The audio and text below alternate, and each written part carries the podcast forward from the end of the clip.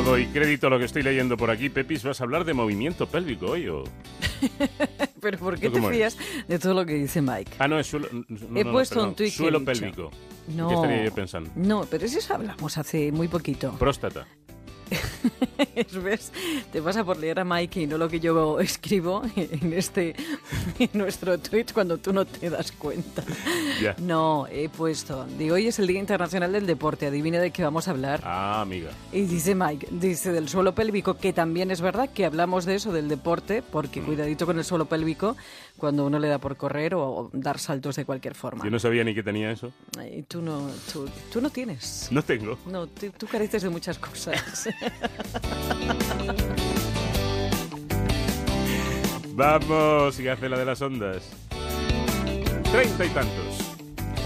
Bueno, pues como te decía, hoy es el Día Internacional del Deporte, así que hoy en el treinta y tantos, en esto de cuidarnos, nos ponemos las zapatillas y nos echamos a la calle o si puede ser mejor al monte para quitarnos toxinas y alguna que otra caloría.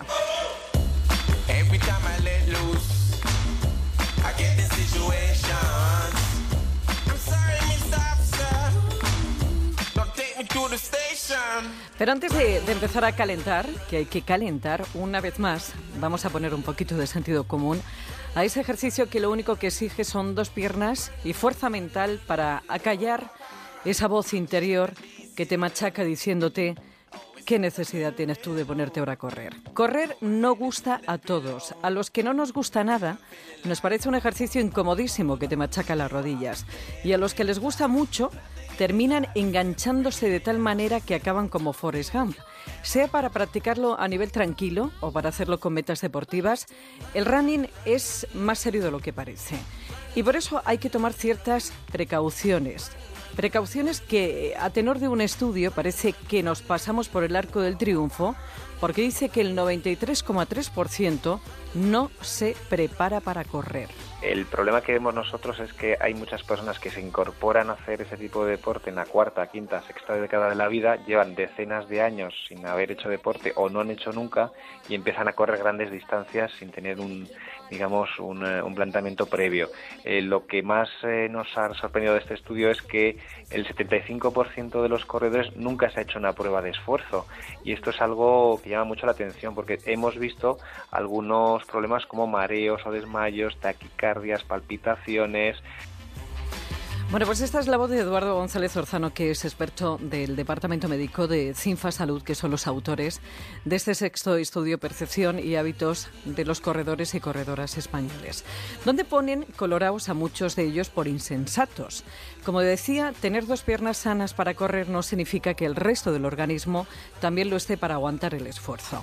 Más de 200 músculos y numerosos huesos y articulaciones, además del sistema respiratorio y el corazón, se coordinan para correr, así que asegúrate de que tu estado de salud es bueno. Dicen que son más de 3 millones de personas las que practican el running en España y que 3 de cada 4 corredores no se ha hecho nunca una prueba de esfuerzo ni siguen un entrenamiento regular y que además la mitad ni calienta ni estira después de correr. La mitad de ellos no lo hace. Eh, es muy importante, sobre todo para prevenir lesiones musculares y sobrecarga, sobre todo estirar después. O cuando vayamos a correr, calentar antes de correr, estirar después, ya sean en entrenamientos o en carreras.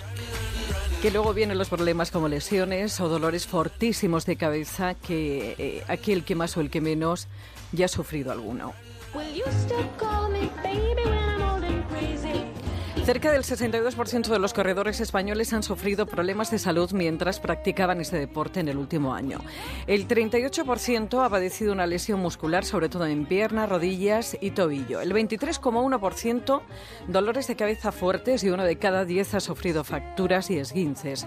Un 11,9% eh, dicen que bueno, pues ha sufrido esas fracturas y esguinces, mareos o desmayos un 9,8% y palpitaciones un 8,9%. Ojito que las chicas corredoras se lesionan menos que los chicos porque dicen se preparan mejor y no solamente con entrenamiento, sino también con la alimentación. Eh, no solamente en el entorno de la carrera, en ese famoso antes, durante y después, sino durante toda la semana o durante todo el mes. Eh, una eh, mala alimentación puede condenarnos una carrera y es fundamental el, beber líquidos antes, durante y después, que a veces no se tiene en cuenta, y no líquido solo, líquido con sales, porque es lo que perdemos durante la práctica deportiva y, ese agua con sales es fundamental para prevenir riesgos como la hiponatremia, que está detrás de muchos problemas que a veces se han visto en carreras populares cuando son carreras largas y con un clima caluroso importante. Y que detrás de esos mareos puede haber también un problema de corazón. Hay que saber en qué estado nos encontramos antes de ponernos a correr. Y en eso de la hidratación, tengamos en cuenta que si vamos a correr poco, bueno, menos de una hora, mejor no llenarnos de bebidas isotónicas, que lo que van a hacer es que si nuestro objetivo es adelgazar, pues no lo consigamos porque llevan mucho azúcar.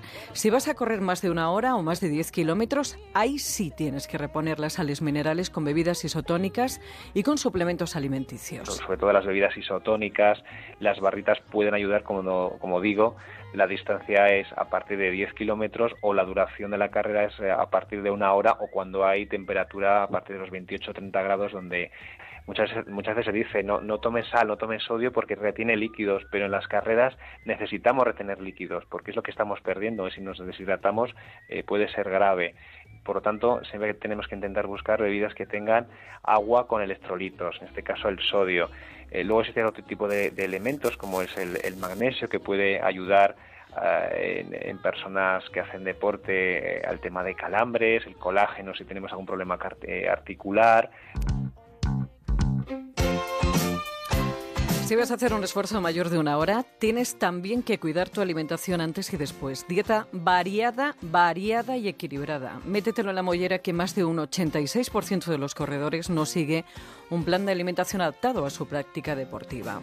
Mm, claro, aquí depende de las distancias. Si son distancias muy cortas, bueno, pues la toma de hidratos puede ser más, más baja eh, y si vamos a correr más de una hora de duración es importante tomar entre 30 y 60 gramos de hidratos de carbono por hora y con agua y sales, que son las famosas bebidas isotónicas que a veces ya están preparadas en, las farmacias. Y después de correr, muy importante, tomar hidratos de carbono con proteínas, una relación que se llama 4-1 eh, que es la que ayuda a recargar el glucógeno perdido y aumentar la síntesis proteica por la práctica de ejercicio físico. Y para acabar, otros, otros datos importantes de este estudio que responden a eso de qué necesidad tengo yo de ponerme a correr. Bueno, el 29,4% corre para cuidar su salud, el 18,1% para tener un buen eh, aspecto físico, otro 18% por superación personal y un 17,5% que yo no entiendo para divertirse, que sí, que sé que es muy divertido los que os gusta. Lo que sí que es cierto es que uno de cada tres corredores asegura que salir a correr mejora su estrés y uno de cada cuatro percibe que mejora su humor y su autoestima. Además, dos de cada tres consideran que correr beneficia su vida familiar o de pareja, esto según se mire. De hecho, la mitad sale a correr en compañía el 23,1% con su pareja. Y por cierto que muy poquitos, solo un 3,4% se aplican fotoprotección. Cuidado con esto, porque el tema de la fotoprotección es muy importante. Tú te has dado cuenta de que la mayoría de la gente que corre, o atletas, gente que hace mucho deporte al aire libre, está muy envejecida. Mm, claro, normal. Pues entre otras cosas es por esto, por no usar fotoprotección. Parece que lo que coinciden los oyentes es que correr es de cobardes. ¿Ves? Que no hay mucha afición aquí al tema de correr. Bueno, hay muchísimas carreras, hay muchísima afición en Madrid, hay mucha gente que hace running y que, bueno, pues cada uno encuentra el deporte que más se adapta a sus gustos y eh, supongo también a sus dolores y, porque muchísimos que nos duelen las rodillas con esto de correr o que terminamos machacados y no, no, no va con nosotros. Pero bueno, que todo esto hay que tenerlo muy en cuenta, hay que alimentarse bien, hay que hacerse una prueba de esfuerzo antes de empezar a correr y esa tontería que le ha dado a tanta gente de presentarse a carreras de 10 kilómetros kilómetros, media maratones y maratones, sin preparación. Y de no, esto como es tirar para adelante, mm. yo lo puedo hacer y luego vienen las pájaras y los problemas, un poquito de sensatez. Tenemos un Twitter, te recuerdo que es arroba treinta y tantos onda cero.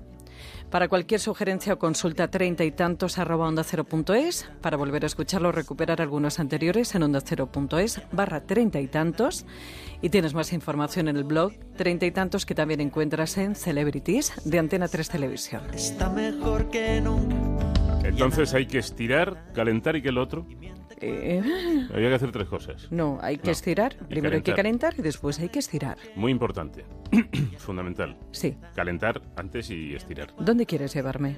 No, No, ¿dónde eh, quieres- dónde quieres que, ir a parar? En fin, que la gente lo tenga Calentar en cuenta. Y estirar. Calentar y, Y entre estirar. medias el ejercicio. Eso es. Está mejor que nunca, ya nada le hace daño.